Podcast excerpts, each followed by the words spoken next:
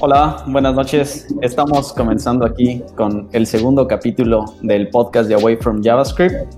Eh, el día de hoy vamos a estar hablando en el tema de trabajo remoto, lo, todo lo que habla sobre qué es ser un trabajador en el mundo del tech uh, aquí en Mérida, en este caso, pero no cerrándonos a este estado o este país, la experiencia de trabajar para otras personas dentro de la República, eh, en otro país, en otro continente.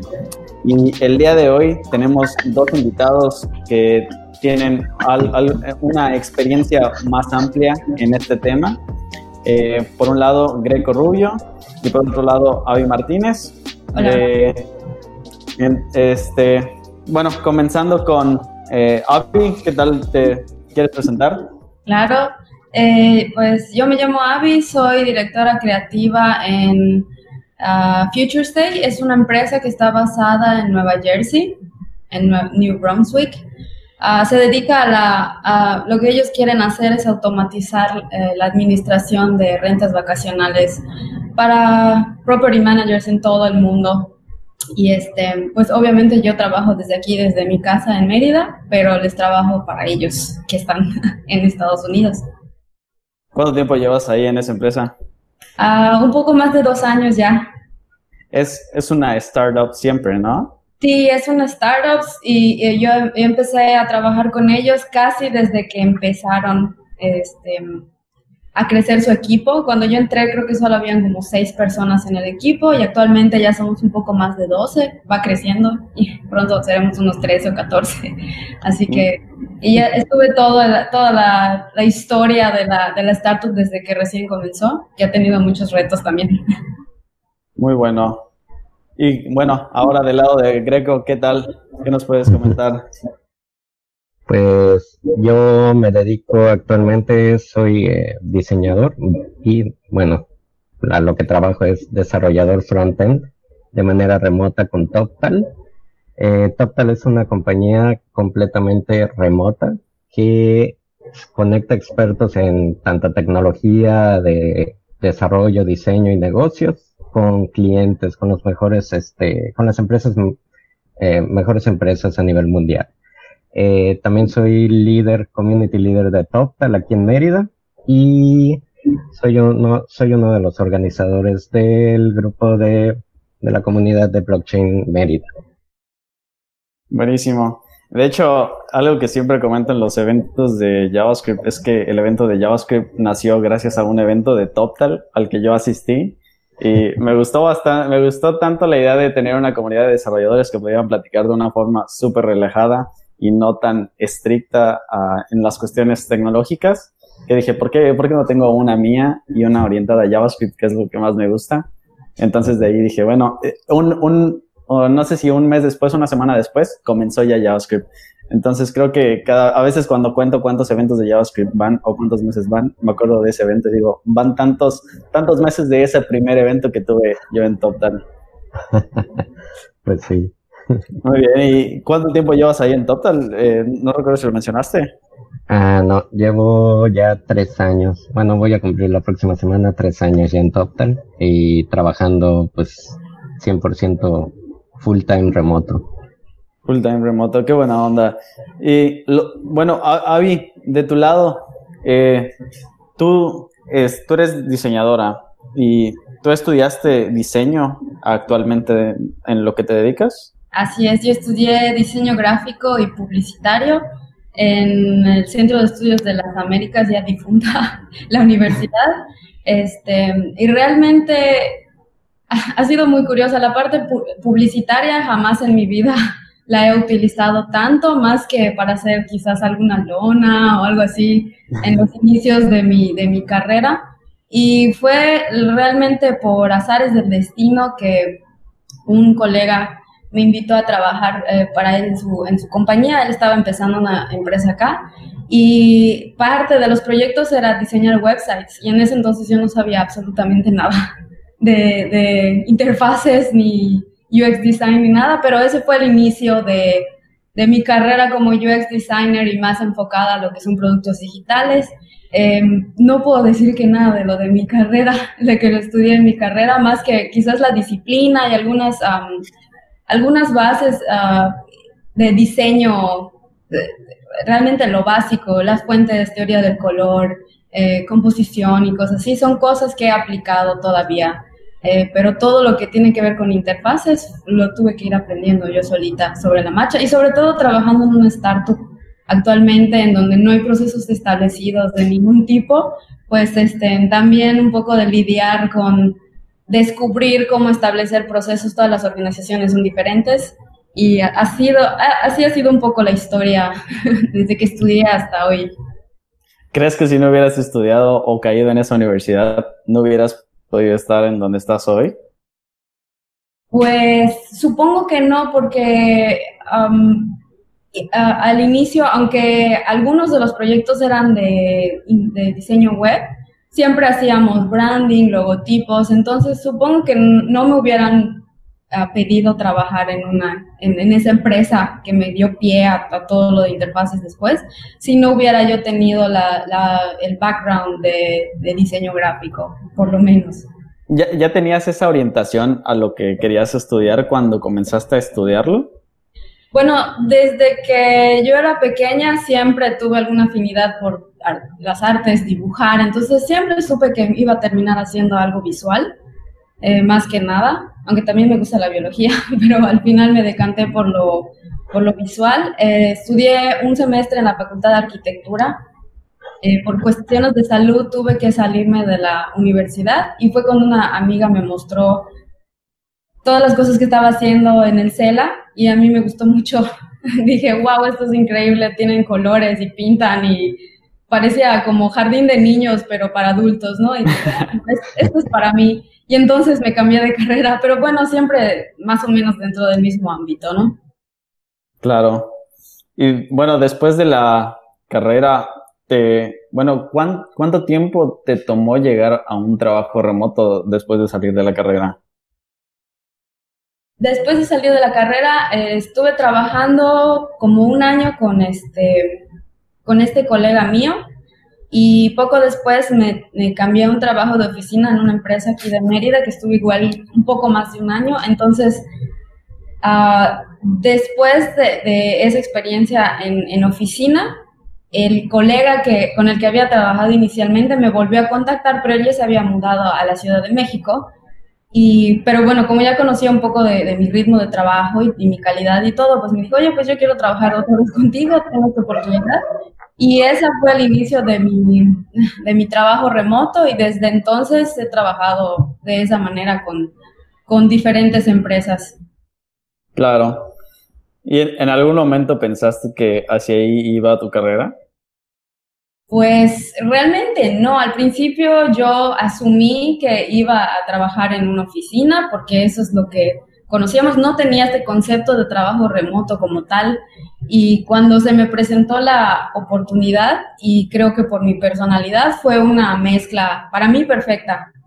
Este, y, yo creo que tiene muchas ventajas, también tiene sus, desventajas como todo, ¿verdad? Pero eh, personalmente, eh, en cuanto a mi personalidad y todo, creo que para mí es, es, un modo de trabajo que me acomoda bastante. ¿Eres originaria de Mérida? Sí. sí, totalmente toda tu familia. ya, muy bien. ¿Y tú, Greco? Este, bueno, tú eres diseñador también, ¿no? Sí, Primero estudié lo que es informática, soy técnico superior universitario en informática y de ahí, bueno, me empecé a dedicar a las páginas web y por eso pues me cayó el 20 de que necesitaba formación de diseño. En ese, en ese entonces pues era diseño gráfico, no había nada específico, ¿no? Y bueno, vine aquí a la ciudad de Mérida a estudiar eh, diseño gráfico en la Universidad Modelo. ¿Tú no eres de Mérida? No, yo nací en el Distrito Federal, ahora Ciudad de México. Sí. y desde los 8 o 7 años me fui a vivir a Cancún y de ahí pues vine a estudiar acá diseño gráfico y pues ya me quedé. No sabía esa parte de Greco, yo, yo también soy de la Ciudad de México. Así es. Entonces, tú estudiaste diseño gráfico como complemento de lo que estabas trabajando en ese momento.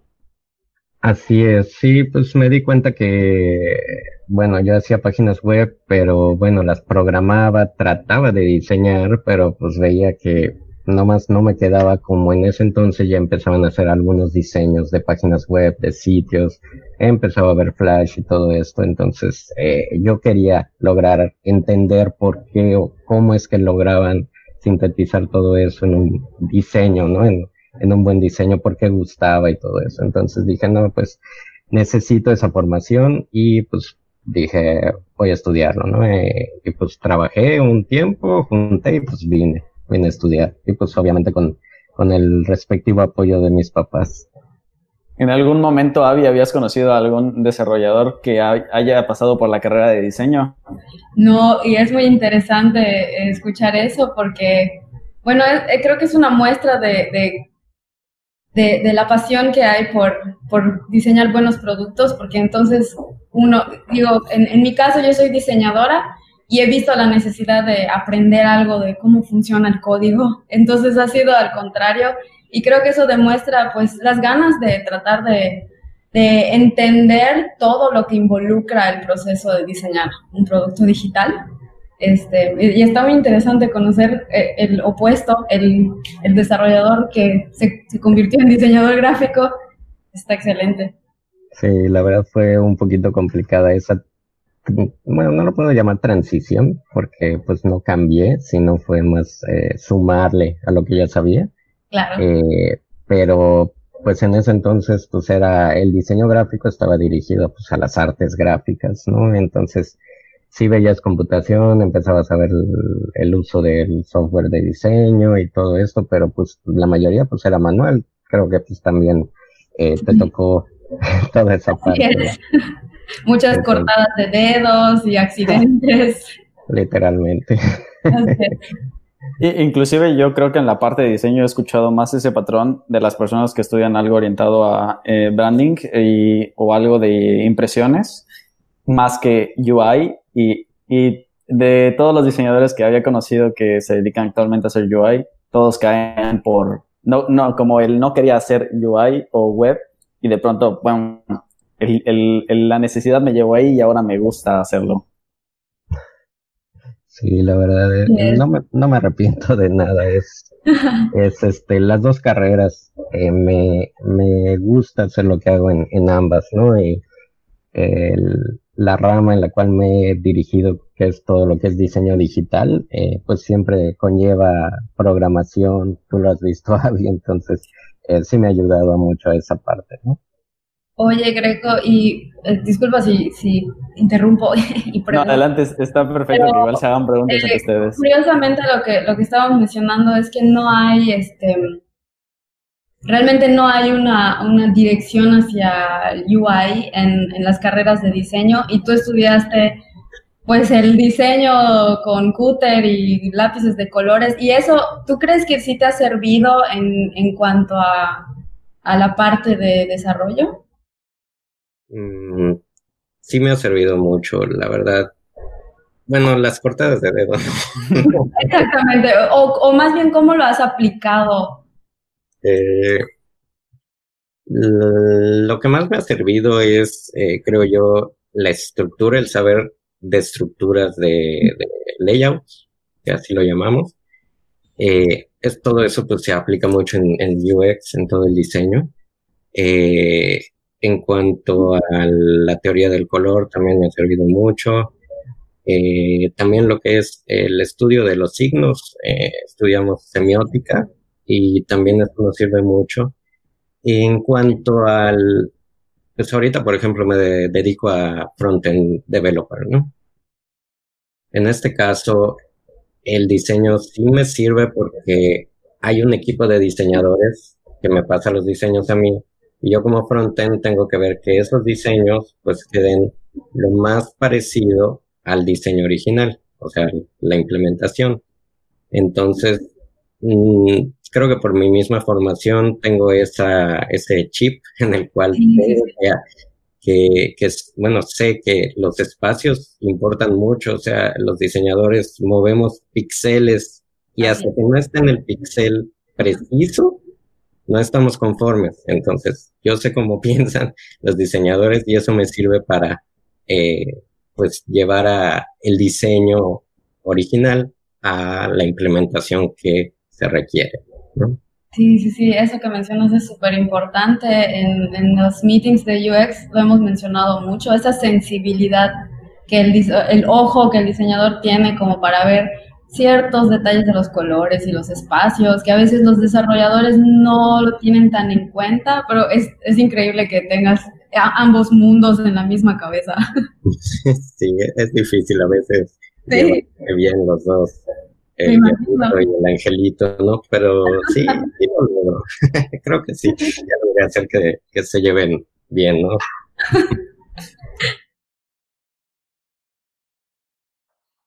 Muy bien. Y bueno, el, ¿cuál es tu... ¿Tú dirías que estás actualmente trabajando en el modelo de empresa que más te gusta?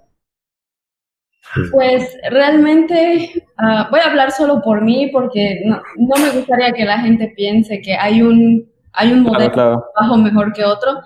Pero en mi caso, pues sí probé el trabajo de, de oficina como muy burocrático. Me, to me tocó, sí era diseñadora, pero me tocó mucho trabajar en documenta el proceso. Y era el proceso de, por ejemplo, cómo funciona la impresora o el escáner de, de, eh, de negativos para fotografías. Y tenía yo que redactar documentos. Y yo sé que eso es importante para una empresa, pero personalmente no me gustó mucho. Y y ya poco después, a los dos o tres años, empecé a trabajar básicamente en startups. Siempre fueron empresas que estaban recién arrancando motores y creciendo. Y a mí me ha encantado mucho ese tipo de trabajo. Es, es mucho reto, es mucho trabajo porque no hay nada establecido y muchas veces a uno, además del trabajo de todos los días, le toca, eh, pues, idear procesos escalables para que a futuro, si el, si el equipo crece, sigan funcionando esos procesos. Este, personalmente a mí me ha encantado la vida del, del startup, aunque claro. sea muy estresante. aunque nos toque desvelar y trabajar más de la hora. Oh, sí, definitivamente. Y bueno, y Grego, yo creo que tú has en TopTal experimentado muy, muy, muchos diferentes mundos, ¿no? Por la forma en la que trabaja TopTal. Sí, de hecho, pues yo vengo de un background de trabajar en una empresa. Bueno, toda mi vida trabajé así. De repente hacía trabajos freelance, algunos, uno que otro remoto. Pero la mayoría, pues, eh, eran, este, pues en una oficina, ¿no? Trabajar tus ocho horas, cumplir tiempos, etcétera, ¿no? Eh, al trabajar en Total, bueno, y conectarme con, con, con, los clientes, ¿no? Por ejemplo, mi primer cliente era de Inglaterra y, y era un poquito difícil eh, en cuanto a los horarios, sobre todo porque era mi primer cliente y tenía que adaptarme a, a eso, ¿no? Eh, era una startup también, entonces también estoy un poquito acostumbrado a ese ritmo, sin embargo, pues no es lo mismo ser como de los que empiezan en la startup a los que pues llegan un poquito después, ¿no? Eh, sin embargo, pues sí, el, el, trabajo es muy rápido, es muy dinámico, eh, eh, y pues también por, por lo mismo de los horarios, era un poquito difícil, pues coincidir la mayor parte del tiempo con ellos, ¿no? Yo trataba pues de levantarme muy temprano, a las cuatro de la mañana, creo, tres y media, cuatro, y pues así coincidir unas tres, cuatro horas con ellos por si necesitamos tener una junta o poder eh, solucionar algunos detalles. Y ya después, pues mi cliente actual es de San Francisco, entonces la diferencia ya no es tan severa. Claro. Pero también es una startup, es una fintech y me gusta mucho el equipo de trabajo que hemos logrado. Eh, mmm, se han adaptado mucho a, a, mí, pues yo de hecho no los he ido a ver. No ha habido un contacto físico entre ellos y, y, y yo.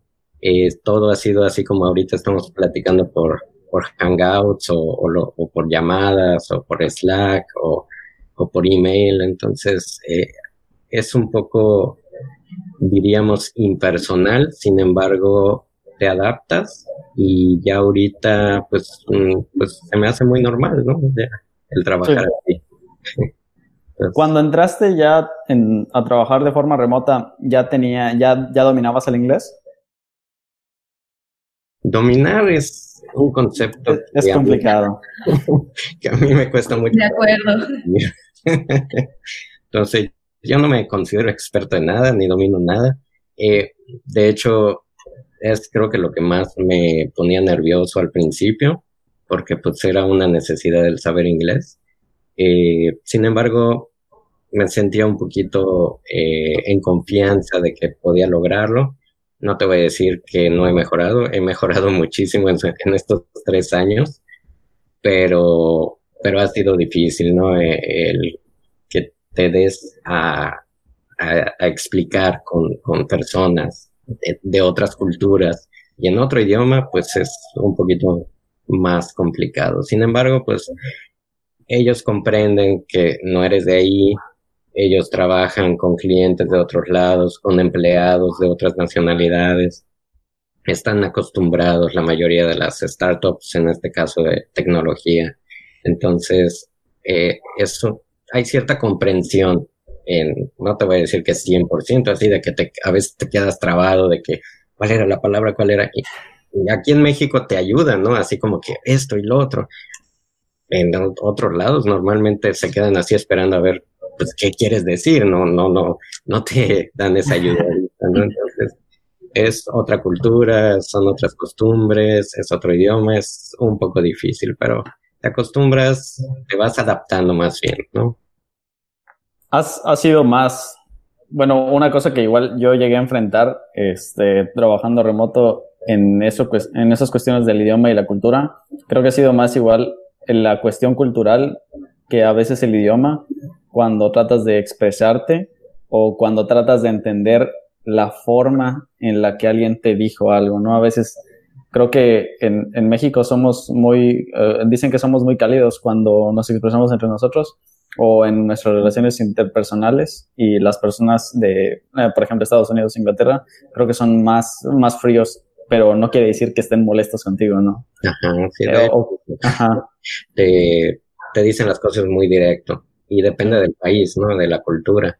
A veces las cosas te las dicen directo, así te falla algo y casi casi te lo dicen en la cara en que te falló y todo eso, ¿no? Aquí en México, pues lo decimos con cierta suavidad, con cierta dulzura, cosa que pues no, no en todas las culturas es igual. Claro. Tú, ¿cómo has lidiado tú, Avi, con, el, con la barrera del idioma en, trabajando remoto? Pues uh, la verdad, así pensando en retrospectiva, yo no sé cómo me atreví a hacer entrevistas en inglés cuando lo más que había yo platicado con alguien fue hace, no sé, 15 años, una conversación de 10 minutos, este, súper masticada, y eso era toda mi experiencia en hablar inglés. he leído mucho, eh, escucho mucho en inglés y puedo entenderlo muy bien, pero la verdad yo no sabía cómo mi boca iba a pronunciar las palabras en inglés y aún así fui y dije, bueno, pues vamos a ver qué sale. Total, este, viven en otro país y nunca más me van a ver si hago el ridículo. Menos eso fue lo que pensé, ¿no? Y este, tuve la suerte de que sí me dieron trabajo por estas personas. Em, en mi caso, creo que quizás he tenido suerte. la empresa donde trabajo tiene un ambiente muy Ah, muy, muy cálido y todos son muy, ah, ah, te apoyan en todo lo que haces, no hay un ambiente muy crítico, hay conflictos como en todo y un poco de estrés, pero creo que todos lo manejan de una manera muy ligera y no he sentido esa, quizás esa frialdad, por lo menos de la mayoría del equipo. Y también influye que, o también me ha ayudado que en el, en el equipo tenemos eh, hindús y tenemos un coreano y ellos tienen un acento muy pesado, entonces ya no me siento yo tan mal cuando llego con mi acento mexicano. y bueno, que no me han despedido hasta ahora, yo creo que sí han entendido lo que yo les he dicho. Voy a considerarlo de esa manera. Y bueno, el... Mm, lo del acento, fíjate, es, es algo creo que todos lidiamos mucho con eso. Creo que como desarrolladores nos toca principalmente hablar con personas de la India. Y, y, Greco, no sé si también va a, coincidir con eso, pero es uno de los acentos igual muy complicados de entender cuando hablan en inglés. La verdad, sí. A, pesar de que todos hablamos inglés en esos ambientes, ¿no? En esos casos, eh, a, veces, a veces es difícil entenderlos, ¿no? Eh, por ejemplo, hay a veces hasta los mismos estadounidenses, hay, hay unos que hablan muy rápido, ¿no? Entonces tú estás acostumbrado a, hasta cuando ves películas y eso que dices, bueno, las veo en inglés, ya más o menos lo entiendo, ¿no? Pero hay unos que hablan demasiado rápido, ¿no? Hay otros que, como dicen, eh, hindús y todo eso, tienen cierto acento, pero al menos los hindús creo que hablan así despacito, con el acento, pero despacito, y ya más o menos lo entendemos, ¿no? Y, y pues también están los de pues otros lugares donde hablan inglés, como Inglaterra y eso. Por ejemplo, a mí, en lo personal, el inglés de Inglaterra siento que le entiendo más que al de Estados Unidos. Es raro, ¿no? Porque todas las películas o la mayoría pues están en inglés. Eh, aquí en México pues estamos más acostumbrados a escuchar hablar inglés de, de, de Estados Unidos que de, que de allá, ¿no? Pero no sé si es porque en la escuela normalmente nos enseñan el, inglés formal, que, pero pues no tiene que ver con el acento, ¿no? Es más bien con la pronunciación de las palabras y todo eso. Entonces, supongo que por ahí va, pero en lo personal es, es, ese es mi punto de vista. Hay uno de esos chistes en internet que a veces dicen una persona que habla, este, que apenas está aprendiendo a hablar inglés y tiene su inglés perfectamente estructurado y dice un, un nativo que habla inglés este, como lengua materna. Habla, habla muy, muy raro, muy cortado, palabras, este, uh, como, o sea, como que cortan las palabras y las juntan. Sí, sí, Bueno, es como al contrario en el español, ¿no? Eh, claro. Hay el español correcto, pero definitivamente si alguien que no domina mucho el idioma español viene a Yucatán, sobre todo donde tenemos un acento tan pesado y tantos modismos que es, es es otro idioma casi, pues es lo mismo, les, cuesta más trabajo entender porque no estamos hablando el español correctamente como debería ser. Claro. Bueno, hay, hay un término en, eh, algo que a mí me gusta mucho o algo que he como desarrollado, no sé por qué, y no sé si a ustedes igual les pasa algo similar, es que de pronto empiezo a identificar acentos de las regiones de, en este caso de Estados Unidos, a veces escucho a alguien hablar, digo, ah, él es como de California, o, él es más del el lado es, este, como de Nueva York, o de West Coast, y como que empiezo a, no sé si me gusta entender los o ubicar esos, esos acentos, ¿O es algo que, que se desarrolla con, con, el hablar con diferentes personas? Yo creo que es, es la práctica y el, el, el, roce con escuchar todos esos diferentes acentos. Porque para alguien que no tiene mucha experiencia, quizás escucha el inglés y dice, bueno, esto es inglés en, en todos lados. Hace poco vi un video de una, eh, de una muchacha británica, dice, voy a hacer todos los acentos, ¿no? De Inglaterra. Sí. Y son como 15 diferentes y realmente se escuchan diferentes, pero para mí, yo en, mi cabeza es como siempre he escuchado y es el mismo acento, pero no, realmente sí hay variaciones.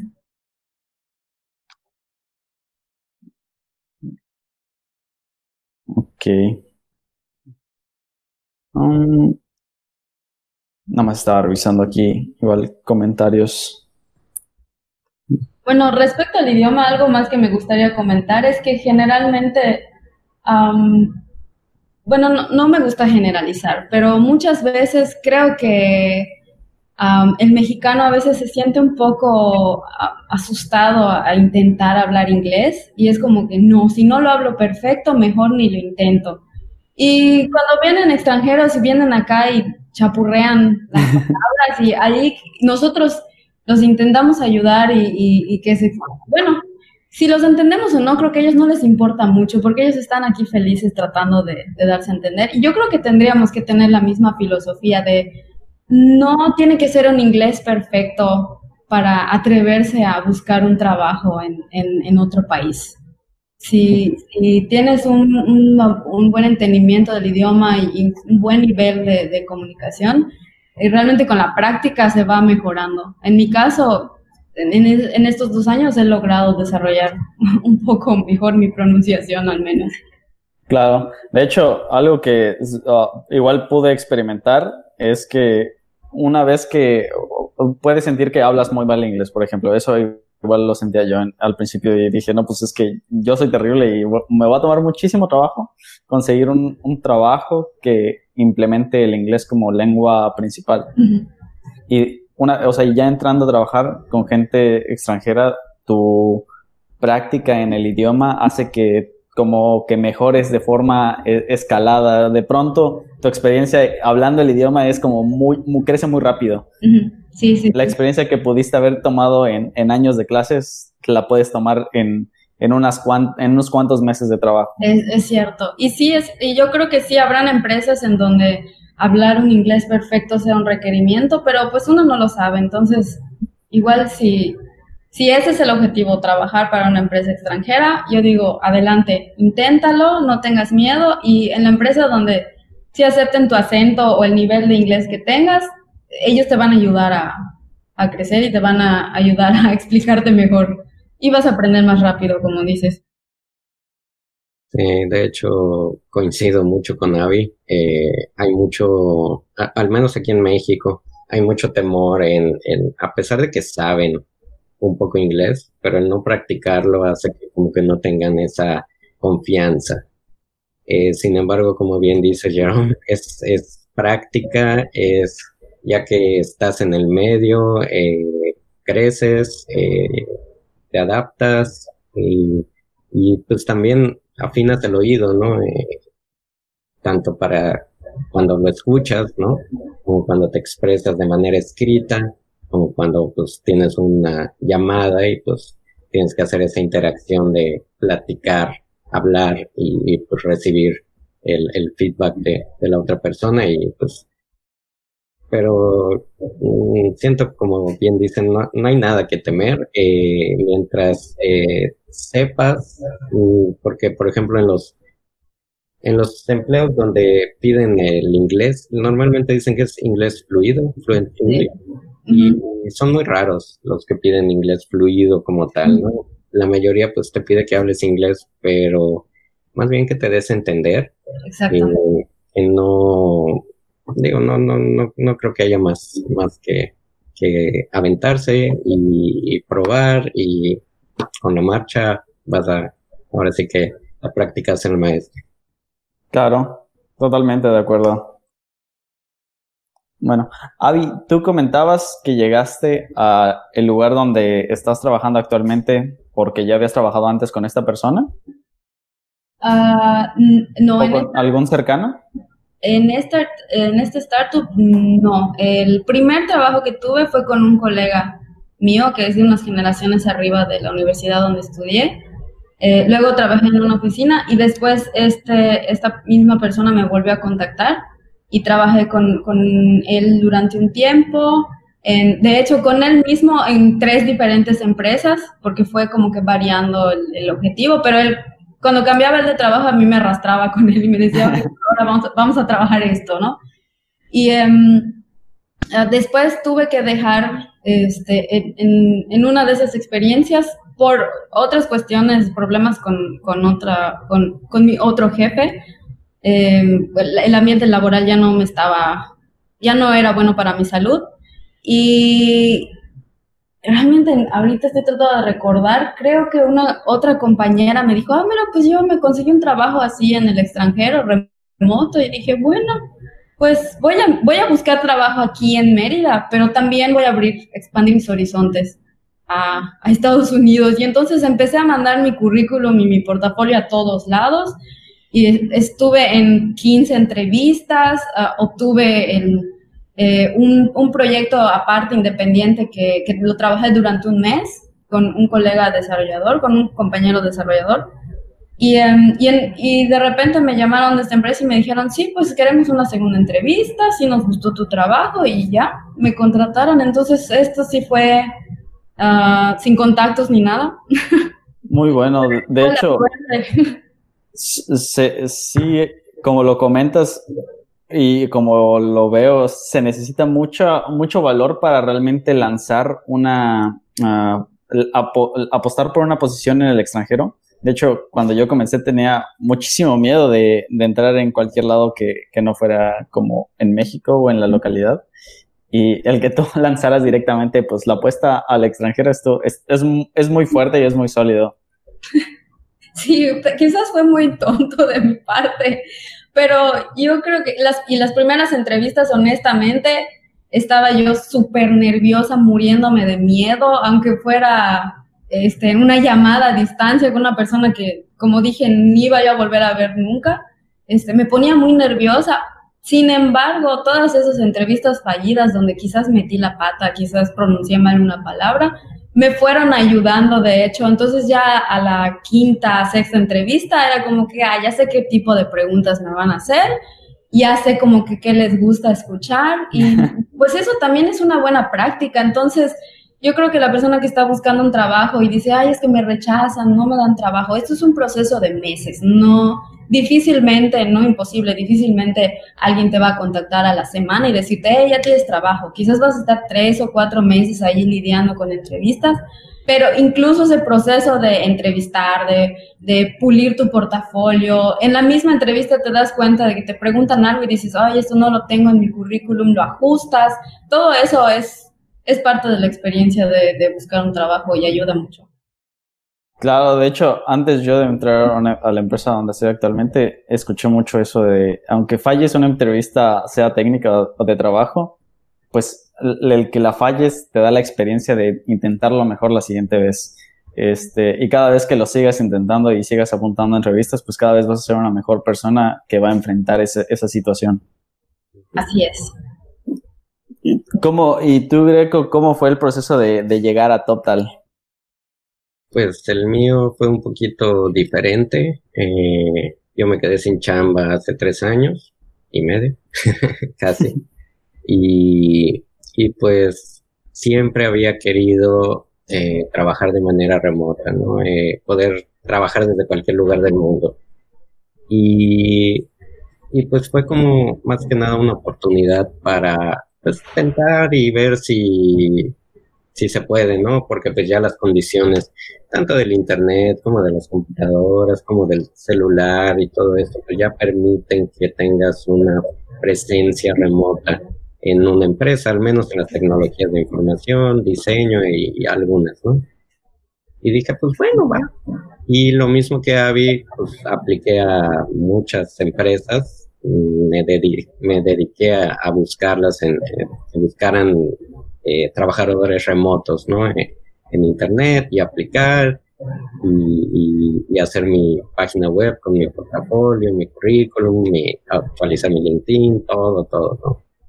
Y apliqué a varias y a varias. Y lo mismo que Avi, este, pues vas agarrando colmillo ahora sí de, de las entrevistas, de las preguntas, eh, en general, pues te da, eso te da más confianza, ¿no? Y es parte de lo que también ven ellos, ¿no? La confianza que tienes, eh, cómo responden las preguntas, todo eso, y pues ya después de eso, pues pasas a más entrevistas, a veces te quedas a la mitad, a veces te quedas al principio, a veces al final, pero es seguirlo intentando. Si hay una empresa que pues te gusta mucho, pues, eh, pues obviamente esa va en primer lugar eh, de preferencia que no sea la primera a la que aplicas, pero sí que sea la que a ti más te interesa, ¿no? Claro. Entonces aplicas a otras y, pues es mejor tener tres sís y que tú escojas una de ellas a pues no tener nada y, y aplicar a la que más quieres y que tal vez no tengas tanta eh, experiencia, pero bueno, sí, experiencia en la entrevista y pues te rechacen a la primera, ¿no? Entonces, creo que sí, mi proceso fue similar, pero pues sí, pues tuve un poco la necesidad y lo vi más que nada como una oportunidad. Y fue un poquito eh, desesperante al principio porque pues sí empiezas a ver los rechazos y, te empiezas a, empiezas a decir bueno será eh, será que, esto pues no no va a avanzar Y, pues hasta empecé a buscar aquí trabajo, pues ahora sí que local, otra vez en oficina. Y, pues ya surgió TopTal. TopTal pues eh, seguía avanzando las entrevistas. No sabía si me iba a quedar o no, pero yo seguía y seguía, pues das todo lo que puedes por eso. Y, al final pues sí pude entrar y todo. Todavía dentro de TopTal pues fue este, pues buscar un cliente, entrevistarme con clientes, entonces fue así como doble entrevista. Eh, pero pues ya, ya, ya tenía algo un poco más seguro, ¿no? Claro. De hecho, igual eh, de mi lado te podría decir que la necesidad sí te lleva a, bueno, curiosamente la necesidad te lleva a veces a intentarlo más fuerte o accidentadamente intentarlo mejor por la misma necesidad.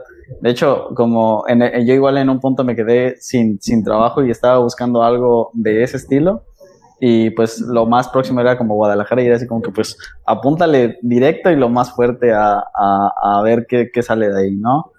Este, y bueno, ¿y qué, qué tanto aplica el trabajar desde, desde, desde cualquier lugar?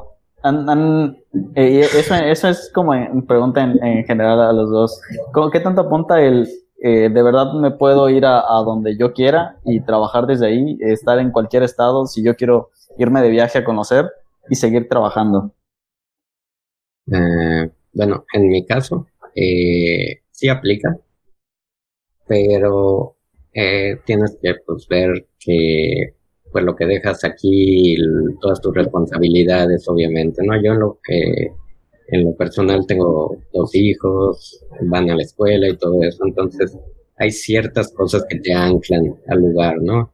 Eh, sin embargo, yo me he podido ir a Cancún con, con mis papás, estar ahí unos días, una semana, dos semanas, y sin pedir vacación, o sea, trabajando desde ahí directamente, eh, siempre y cuando pues tengas conexión a internet, de preferencia pues banda ancha bastante confiable y, y bueno, este es lo único que necesitas para trabajar, ¿no? Porque pues lo demás es de manera remota, ¿no? A veces mi cliente creo que ni se da cuenta que yo me fui de viaje, nada más estoy tal cual como si estuviera en casa, pero pues estoy en otro lado.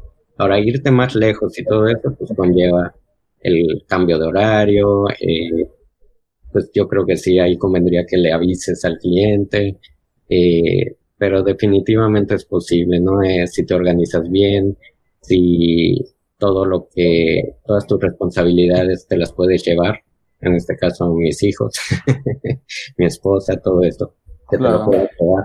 Es posible en cierto contexto, ¿no? Pero pero pues ese es mi punto de vista, no sé, Avi. Pues sí, en, teoría eh, tiene la libertad de moverse a, cualquier lado. En, mi caso, em, la demanda del trabajo se ha puesto bastante pesada en los últimos meses, podría decir un año, entonces ya no veo tan tan factible la opción de moverme porque tengo que estar realmente casi pegada a la computadora de las ocho horas de trabajo. Siempre me están preguntando cosas, hay necesidad de que un archivo, este, un detalle de diseño, lo que sea, yo tengo que estar muy pendiente de ellos, pero em, como tú dices, yo creo que con una buena organización, y quizás es lo que me ha faltado, sí, uno se puede ir a cualquier lado donde haya una buena conexión a Internet y bueno, no sé si cuenta, pero he podido trabajar en mi jardín o en la barra de la cocina o en la sala, así que podríamos decir que sí me muevo un poco, ¿no? Pero incluso cuando nos, nos hemos ido de vacaciones a Cancún, eh, aunque yo les diga, ¿saben qué? Me voy a tomar medio día, ¿no? Para estar un poco más, aprovechar el viaje. Eh, pues siempre está la disponibilidad de que, bueno, agarro mi celular o lo que sea y allí me puedo comunicar con ellos. Entonces sí es, es una manera muy flexible de, trabajar. Claro. ¿Sienten que se vuelven más eh, ah, disciplinados trabajando de forma remota? Yo creo que eso depende de la persona.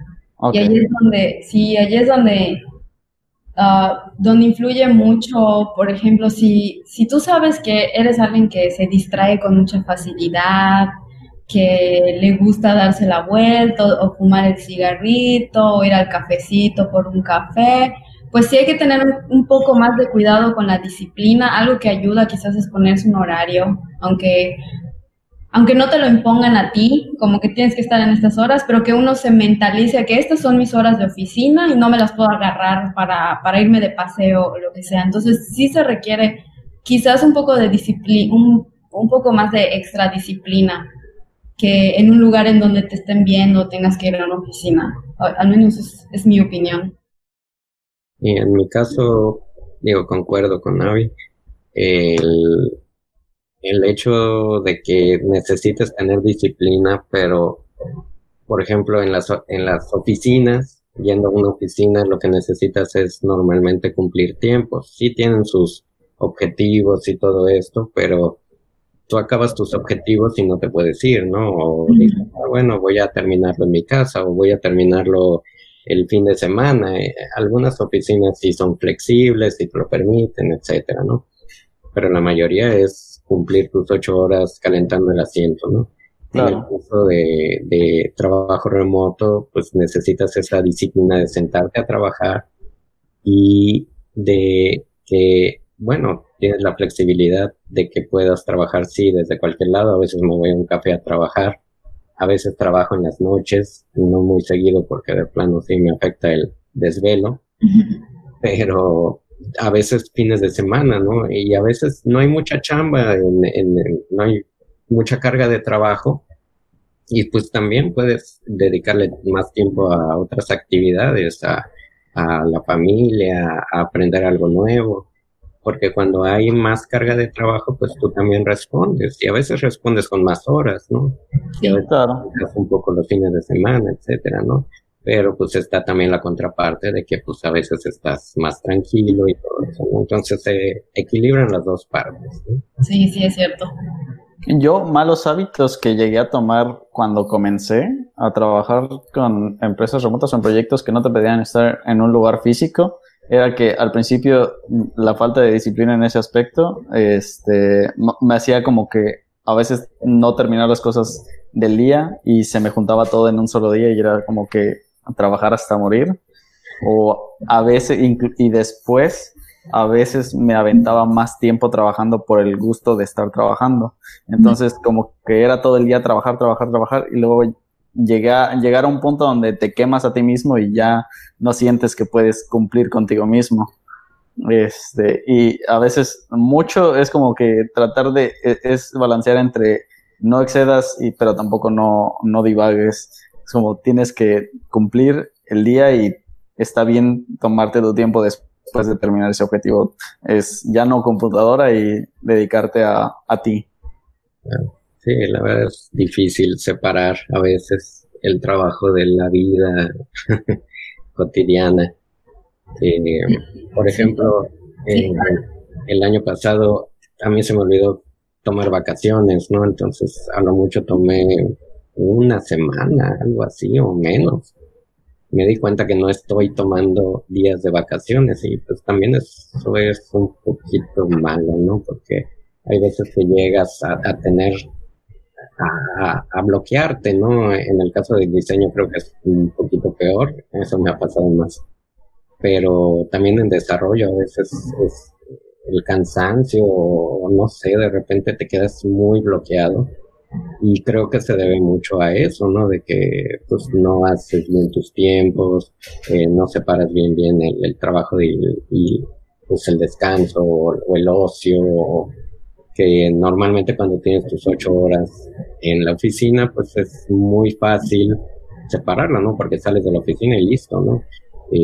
pero pues en este caso no, es, un poquito complicado, ¿no? Así es, la línea entre vida y trabajo se difumina demasiado y ese es uno de los más grandes retos, yo creo, porque eh, bueno, yo no he hablado mucho con, otras personas que trabajan remotamente, pero igual les pasa a ustedes esa sensación de quemarse y de cansancio y de que ya, ya, ya, ya no sientes que rindes lo mismo y te preguntas por qué será y pues es precisamente por eso, porque uno está constantemente pensando en el trabajo, en los proyectos y aunque apagues la computadora, el cerebro sigue trabajando en los proyectos, entonces, porque la oficina realmente es tu cabeza. Claro. El, el efecto burnout, ¿no? Sí. Entre, bueno, ahorita entre lo que dices que es algo de lo complicado, ¿qué es lo más complicado que han enfrentado trabajando de forma remota? Pues a mí creo que esa disciplina, eh, la disciplina pues en mi caso no fue solo conmigo, sino también con mi familia, porque pues yo vengo del background de la oficina y, y pues no me veían mis hijos y luego regresaba y pues ya me veían, ¡eh, ya llegó papá! etcétera, ¿no? Sí. En este, en este esquema de trabajo remoto, pues estoy aquí, ¿no? Mis hijos literalmente están aquí al lado. Entonces es difícil tener tu puerta cerrada ante ellos cuando trabajas, ¿no? A veces la dejo abierta y, bueno, no me importa que me distraigan un poco, ¿no?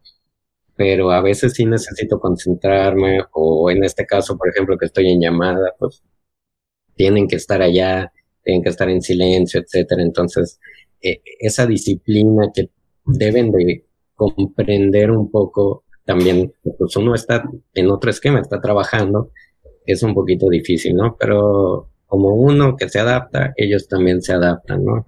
Y, y, fuera de eso, pues sigue teniendo el beneficio de que pues termino esto, salgo un rato, estoy con ellos, los abrazo, jugamos un rato, los acuesto a dormir tal vez, o cenamos juntos, y al rato me vuelvo a poner a trabajar un rato, o, o mañana temprano, como yo quiera, ¿no? Pero eh, bueno, ya es mi autodisciplina y pues es parte de, de la misma disciplina que tengo con ellos y pues también con mi esposa, ¿no? Porque pues ella es la que los tiene encerrados ahí.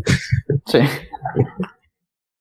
Sí, yo, yo coincido con eso. Uno de los, de los retos más grandes es hacerles entender a familiares y amigos que a pesar de que no te estás transportando a un lugar que es una oficina, las horas de trabajo son las horas de trabajo y yo muchas veces he tenido no sé, a mis papás o mis hermanos, que oye, les podemos ir a ver porque pues estamos en la casa, ¿no? Y, y, a veces tengo que rechazarles y decir, no, saben que ahorita estamos muy ocupados. O a veces les digo que sí, nada más por pena, pero vienen acá y justo en ese momento el trabajo se aloca y entonces ellos están aquí sentaditos y nosotros solo estamos tecleando la computadora, entonces es un momento como que un poco difícil. Y pues sí he recibido varias miradas así medio rencorosas de no me estás haciendo caso, no me prestas atención, este, nunca les vemos, porque mi esposo trabaja conmigo también desde casa. Eh, y, y, yo creo que sí, ese es uno de los retos más grandes, hacerles entender a otras personas. Yo creo que los vecinos quizás piensan que somos narcos porque nunca nos ven salir de la casa. y es de que viven, ¿no? Llegan los, los eh, DHL y todos esos de vez en cuando, ¿verdad? Así es. Exactamente. Bueno, y, y, luego que alguien ve y es seguro que estás trabajando si solo estás ahí en, en la computadora todo el día, ¿no? Que sí, es, aquí trabajo.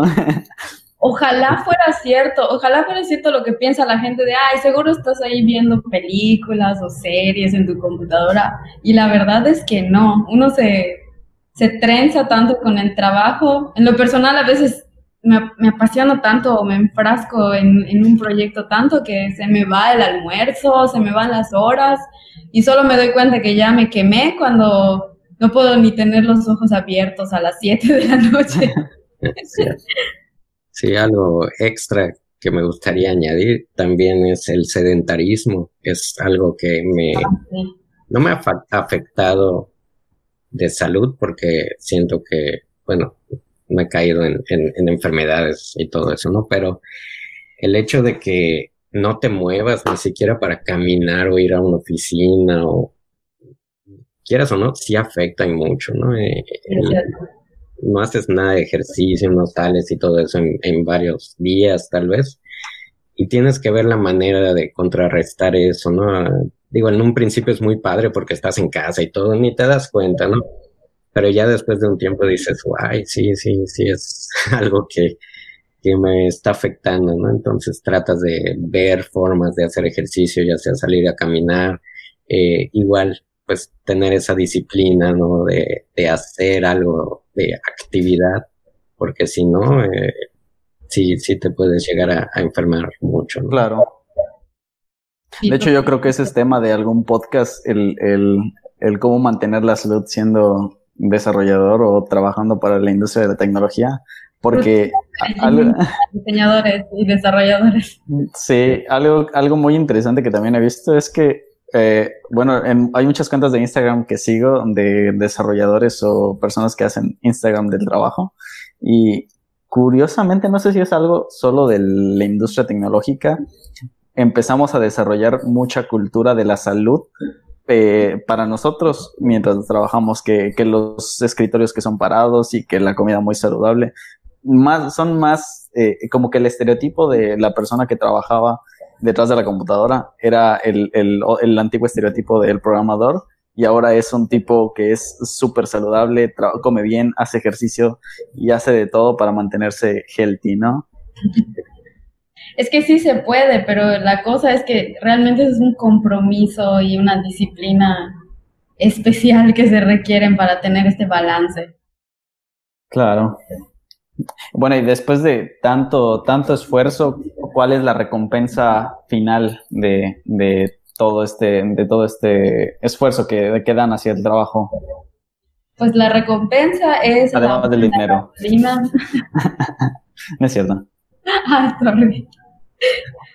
Eh, una recompensa es el ahorro en la gasolina, eh, que ahorita está súper cara.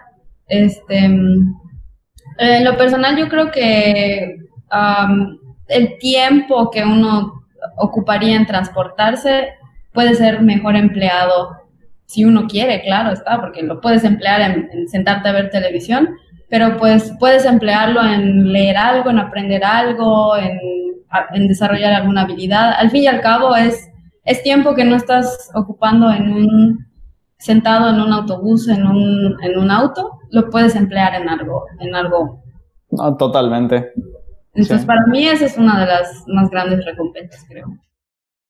Sí, yo concuerdo con Avi. El tiempo creo que es el valor más grande que he adquirido con, con el trabajo remoto el tiempo para dedicarlo a, a mí, mis actividades, a mi familia, hasta para ayudar a los vecinos, ¿no? Que luego cuando uno trabaja en oficina ni los ve.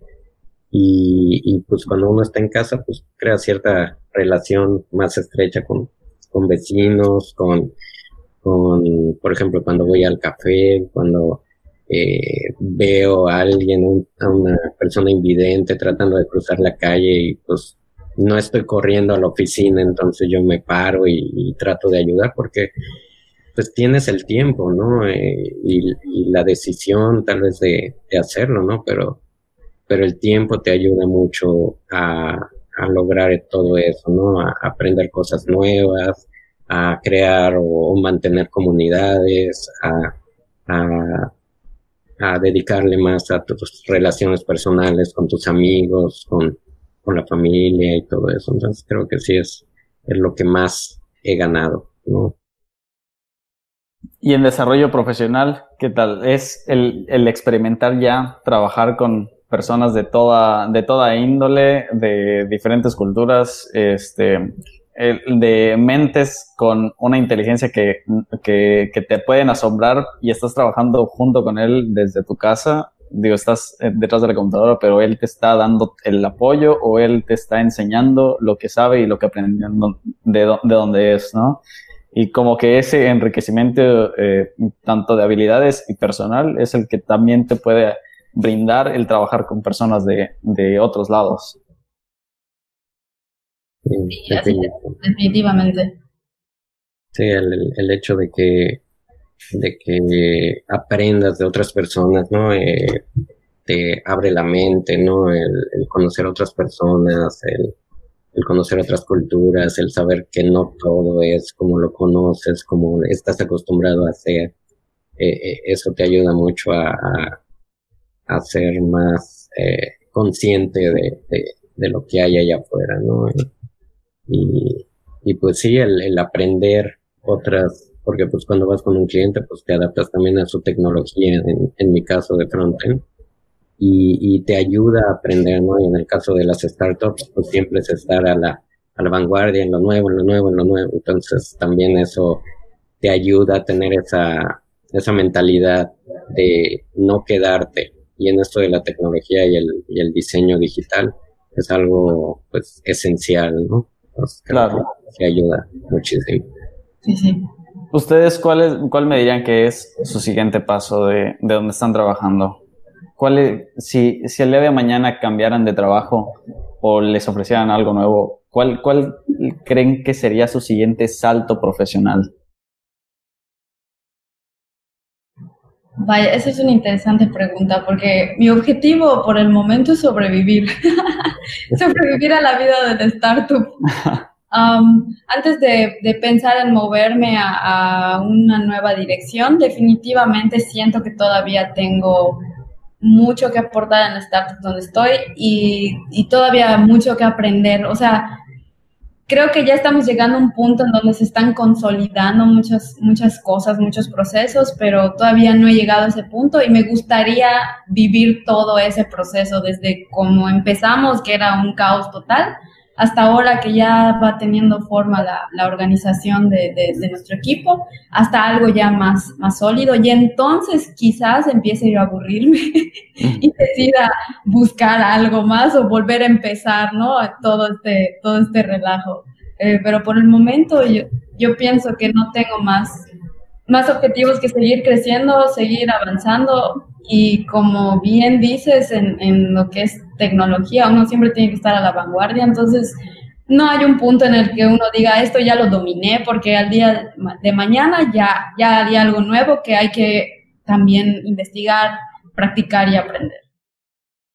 Sí, en mi caso también creo que el seguir aprendiendo, en el caso de pues, escalar, así como en una empresa, no creo. Eh, me gusta lo que hago, me gusta donde estoy, pero el hecho de seguir aprendiendo, pues te abre también más el, el abanico de posibilidades donde puedes aplicar tu conocimiento.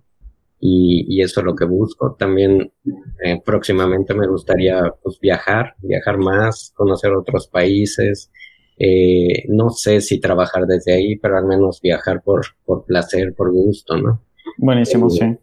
Sí, más que nada eso es lo que yo busco y, y pues mejorar también mis habilidades de pues hablar en público y todo eso es parte de lo que me gustaría mejorar y, y pues en dado caso poder dar eh, más charlas o más conferencias eh, y poder también, pues con eso, tener la facilidad de compartir eh, mi conocimiento y poder crecer comunidades y, bueno, más que nada eso, ¿no? Claro. Y bueno, en proceso de empezar a cerrar el podcast, eh, hay la, una de las últimas preguntas. ¿Cuál, ustedes, ustedes creen que para el contexto en el que estamos, Mérida, llegar a trabajar de forma remota es uno de los eh, flancos a atacar o hay algo, hay algo diferente? ¿Es un punto aparte o es lo mejor que puedes alcanzar estando aquí? Mm, bueno, en lo personal, eh, yo creo que uno debe de hacer lo que, con lo que se sienta feliz, lo que le gusta. Eh, si uno se propone, pues llegar a trabajar remoto o ser el líder o o el gerente de tal compañía, mientras eso lo haga feliz a uno, mientras eh, estés contento de lo que haces y sea lo que en verdad quieres, creo que para mí eso es lo que haría que alguien se sintiera que está en su lugar, en el lugar adecuado, ¿no? Más trabajar remoto, que sea lo mejor aquí en Mérida en, en, particular. Creo que si la gente es feliz en lo que hace, pues no, no veo el, cambio, ¿no? Así es. Creo que lo bonito de la humanidad es que todos somos diferentes y todos tenemos diferentes perfiles y todos tenemos diferentes objetivos. Entonces, depende mucho de lo que de lo que uno esté buscando. Quizás hay que hacer un poco de investigación de los diferentes modelos de trabajo, cómo es en una oficina, cómo es trabajar remoto, otras maneras de trabajar que quizás ahorita no puedo ni pensar pero uno debe buscar su propio camino. Nadie le debe decir a alguien, es que esto es lo que debes estar persiguiendo o esto es lo que es mejor para ti, porque así es, la felicidad uno la va a encontrar es, es algo muy personal. Entonces, no, no lo veo como que es el objetivo a perseguir. Es muy bonito, tiene sus ventajas, pero como también ya hablamos, tiene también sus desventajas y sus retos. Y puede ser que eso no le haga feliz a alguien. Por ejemplo, a alguien que le guste estar eh, eh, interactuando con personas diario y, en una oficina donde haya mucho compañerismo, pues eso no lo vas a encontrar trabajando remoto porque es bastante solitario el trabajo. Entonces se tiene que acomodar tu modelo de trabajo a, a cómo tú eres y a cómo te sientas bien. Claro, totalmente de acuerdo con, con ambas preguntas, concuerdo con lo mismo. De hecho, a mí igual me ha gustado el, el, experimentar el trabajar remoto, trabajar solo en casa o el trabajar en una oficina con mucha gente. Igual de, de, de muchos de los estilos de trabajo puedes tomar lo mejor y, o experimentar con, con, con, todos los que existen hasta encontrar el que más te guste. y, y, pues ya una vez que te sientas feliz, pues adelante, ¿no? Sigue, síguelo haciendo hasta que pues te deje de aportar algo a, a nivel personal. Sí, definitivamente lo que debe de buscar uno es, es crecer personalmente, sentirse feliz, eh, sentirse a gusto. Si uno no se siente a gusto donde está, pues tal vez es momento de buscar otras opciones. Pues las hay, ¿no? Entonces, eh, nadie te está anclando a cierto lugar. Todo es posible mientras que uno quiera hacerlo y que se decida hacerlo, ¿no? Eh, y pues nada es fácil, ¿no? Ni el trabajo remoto, ni el trabajo en empresas, ni el trabajo eh, en un startup, nada es fácil, todos tienen, como dice Avi, sus retos y, y creo que es necesario eh, saber cuáles son y estar convencido de que pues puedes lograrlo y aventarte, ¿no? Así es. Claro. Bueno, eh, Greco, Avi, ¿algo último que quieran agregar? Pues gracias por escucharnos, sí. platicar de nuestras experiencias personales durante algún tiempo. Esperamos haber dicho algo que les sea de utilidad. yo, creo, yo creo que bastante para todos, muy mucha utilidad. Sí, yo también agradezco a todos. Eh, ojalá pues haya interés tanto en trabajo remoto como en el interés de, de qué en qué punto están y, y, pues que lo que hagan, pues que lo hagan por gusto, por convicción y pues nada, que para mí, en lo personal, el trabajo remoto es lo donde me siento bien, ¿no? Pero eh, como dice Avi, pues depende de, de cada uno. Totalmente. Muchísimo, bueno, Avi, igual Greco, muchas gracias por habernos acompañado y por tomar la invitación de grabar este podcast, hacer este live stream también. Eh, siempre es un gusto tenerlos eh, con nosotros y trabajar con ustedes. Eh, Avi, tú haces los, eh, los eventos de UX Mérida. Uh -huh. ¿Algo que quieras compartir de esa parte? Pues tenemos meetups uh, los últimos sábados de cada mes. el siguiente meetup vamos a estar hablando sobre contratos y cotizaciones, que es, es otra parte que las personas que se han dedicado al freelanceo y, ah, y, tiene que ver quizás también un poco con el trabajo remoto, es cómo, cómo resguardarse cuando hacen una cotización para que pues siempre sea un trato justo con los clientes y vamos a estar hablando de eso en el Meetup de marzo. Excelente. Y Greco, tú llevas la comunidad de Total, también llevas la comunidad de blockchain. ¿Algo que quieres compartir de esa parte? Pues de la comunidad de Total ha estado un poco apagada últimamente aquí en Mérida, sin embargo ya va a volver a surgir eh, con varios eventos. El próximo que se está organizando es como el año pasado, uno de blockchain en el Pizza Day. Todavía no sale la, la invitación, pero la vamos a compartir. Y en cuanto al de eh, blockchain, el grupo pues eh, hacen muchos eventos cada mes, eh, me parece al mínimo dos. Y próximamente vamos a hacer un taller de cómo armar tu primera blockchain, tanto en lo que es este Ethereum como este Hyperledger. Entonces van a estar muy interesantes los dos eh, y pues es como un parteaguas para que ya eh, la gente pues, se anime a, a experimentar en, en la plataforma. ¿no? Excelente. Y bueno, pues este es el podcast de Away from JavaScript, un podcast donde compartimos experiencias eh, no tech y muy tech del mundo tech eh, en la comunidad. Eh, sigan la página, ahí vamos a estar subiendo cualquier actualización de los siguientes podcasts y eventos físicos, así como eventos de cualquier otra comunidad que esté aquí en Mérida e inclusive en la República o cualquier evento que sea internacional, también lo vamos a postear si alguien se quiere lanzar. Eh, y pues nada, eso es todo por mi parte. Eh, yo fui Jerome Olvera Sánchez, el host de este podcast. Un gusto tenerlos a todos. Gracias, Jerome. Nos vemos, Javi.